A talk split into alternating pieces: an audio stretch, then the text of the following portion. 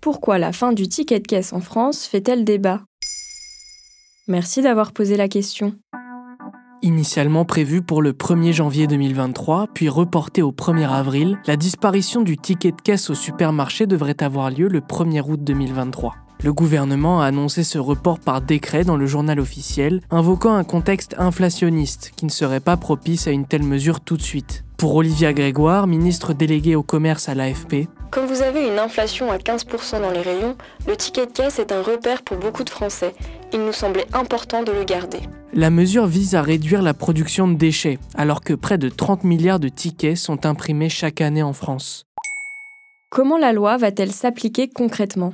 Selon le décret, quelle que soit la nature ou le montant des achats, les consommateurs ne reçoivent plus de tickets papier automatiquement. Pour en obtenir un, il faut demander explicitement au caissier ou à la caissière d'en imprimer. Pour Patricia Mirales, ancienne députée Renaissance et rapporteuse de la loi à l'origine du décret dans un article d'actu.fr, Depuis des années, et ça s'est renforcé avec la pandémie du Covid-19, beaucoup de gens sont passés au paiement sans contact et refusent les tickets pour les petites sommes. En termes d'écologie, on parle souvent de grands projets, mais on peut aussi agir au quotidien.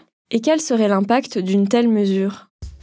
Patricia Mirales explique que 30 milliards de tickets imprimés chaque année correspondent à 848 km de papier, soit un Paris-Montpellier. Cependant, selon Green IT, une plateforme consacrée à l'informatique durable pour un article du Média Vert, Un mail avec un ticket de caisse dématérialisé, c'est 5 grammes de gaz à effet de serre et 3 centilitres d'eau, contre 2 grammes de gaz à effet de serre et 5 centilitres d'eau pour le ticket papier.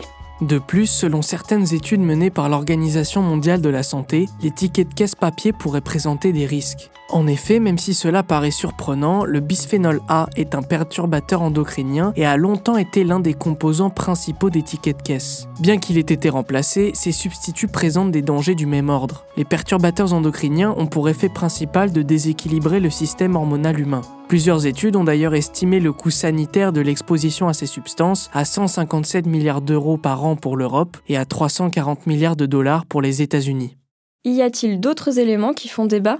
D'abord, plusieurs associations déplorent la récupération de données numériques par les grandes enseignes à des fins commerciales. C'est-à-dire que si votre supermarché vous envoie votre ticket de caisse par mail, il n'aura aucun mal à vous envoyer tous ces messages promotionnels. Et pour rappel, les mails polluent énormément. Selon l'entreprise CleanFox, un seul envoi correspond à l'empreinte carbone d'un sac plastique, soit 10 grammes de CO2. De plus, selon Robin Mathieu, responsable banque et assurance à l'UFC Que Choisir pour un article d'actu.fr, le client est déjà trop sollicité. Cet affichage n'est pas suffisant, d'abord parce que le consommateur est déjà confronté à une masse conséquente d'informations entre les rappels de produits, les affiches sur les promotions ou encore les moyens de paiement autorisés. Le client sera donc privé d'un véritable choix. Voilà pourquoi la fin du ticket de caisse en France fait débat.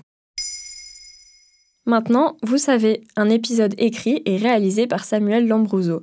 Ce podcast est disponible sur toutes les plateformes audio. N'hésitez pas à répondre au sondage du jour sur Spotify. Et si cet épisode vous a plu, vous pouvez également laisser des commentaires ou des étoiles sur vos applis de podcast préférés.